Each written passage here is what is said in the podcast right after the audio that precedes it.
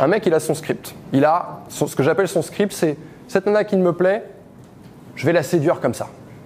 Je vais aller vers elle de cette manière. C'est un peu comment je m'y prends, quel rendez-vous, est-ce que je l'invite euh, à boire un verre sur le rooftop de, de je sais pas quel bar à la mode Est-ce que plutôt je opte pour une promenade Est-ce que je suis assez euh, lyrique quand je lui parle ou est-ce que je suis très minimaliste? Il a un peu son script, il a sa façon de faire les choses, sa propre séduction qu'il a élaborée lui-même en, s'inspirant un peu des gens qui l'entouraient. Ok, donc lui, il est là et il a son script.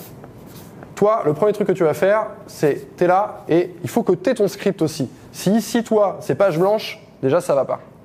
Ok? Très important. Les mecs avec qui j'échange, qu'est-ce qu'ils me disent? Waouh, cette nana, elle m'a invité là. Waouh, cette nana, elle m'a dit ça. Waouh, cette nana, elle a fait ça. Ah, cette nana, elle m'a dit non. Ah, fais chier, j'aurais bien aimé la voir ce soir. Ils sentent qu'en fait, ici, c'est pas page blanche et qu'il y a un script aussi. Et que parfois, ce script, il va être en conflit avec le sien. Typiquement, c'est il vous propose un rendez-vous euh, last minute, parce que lui, c'est ce qu'il a l'habitude de faire, que qu'il ait perçu un intérêt ou pas pour vous, qu'il se dise waouh vous êtes la future femme de sa vie ou pas, le mec se dit bah, moi mes rendez-vous je l'ai fait un jour avant, bah vous vous pouvez confronter son script avec votre script. C'est très important.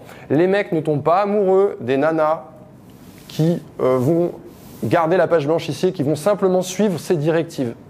D'ailleurs, j'ai posé cette question à plein de mecs en, leur disant parlez-moi des rendez-vous que vous avez fait avec, telle ou telle nana avec qui tu t'es sorti. Eh bien en fait, les mecs se souviennent le plus non pas des rendez-vous que eux ont proposés, mais des rendez-vous qu'on leur a proposés. Ok? Et les rendez-vous qu'on leur a proposés, ils sont dans votre script à vous. Les idées que vous avez eues, les choses qui vous appartiennent. Lui, son rendez-vous qu'il vous a proposé à la pizzeria Popolar ou je ne sais quoi, croyez-vous qu'il s'en souvient Il a fait le coup dix fois. Il avait déjà mangé dix fois à Popolar avant, il vous invite à Popolar. Cinq ans après, il va pas se dire hum, Je me rappelle cette fameuse soirée où j'ai eu une ingénieuse idée de l'inviter à Popolar. On a fait la queue pendant deux heures. Toi-même, tu sais. Non, en fait, ce qui va le plus marquer les mecs, c'est les actions que vous, vous allez faire. C'est pour ça qu'il faut avoir votre script à vous. C'est pour ça qu'il faut, et il faut accepter que parfois votre script, ben, il va aller à l'encontre du sien. Parfois, il va vous proposer un truc, vous allez vous, allez vous dire, bah tiens, non, ça, j'ai pas envie de le faire. Ou tiens, non, ça, ça pue la merde, je vais proposer autre chose. Et vous allez le faire, et vous allez voir comment il réagit. Il y a des mecs qui vont très bien réagir à ça.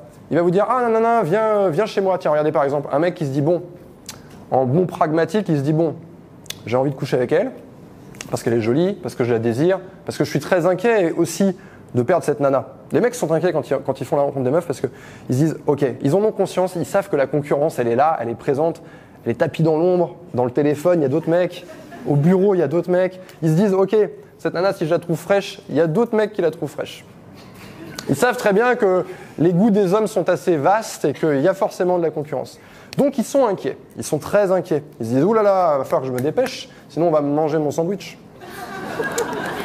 Et du coup, cette inquiétude, vous allez la ressentir dans une certaine volonté de vous voir rapidement, de faire les choses rapidement. Donc vous allez avoir des propositions comme nanana, on se voit ce soir, premier rendez-vous, tu viens chez moi. Moi j'ai un pote, sa, stratégie elle est archi simple.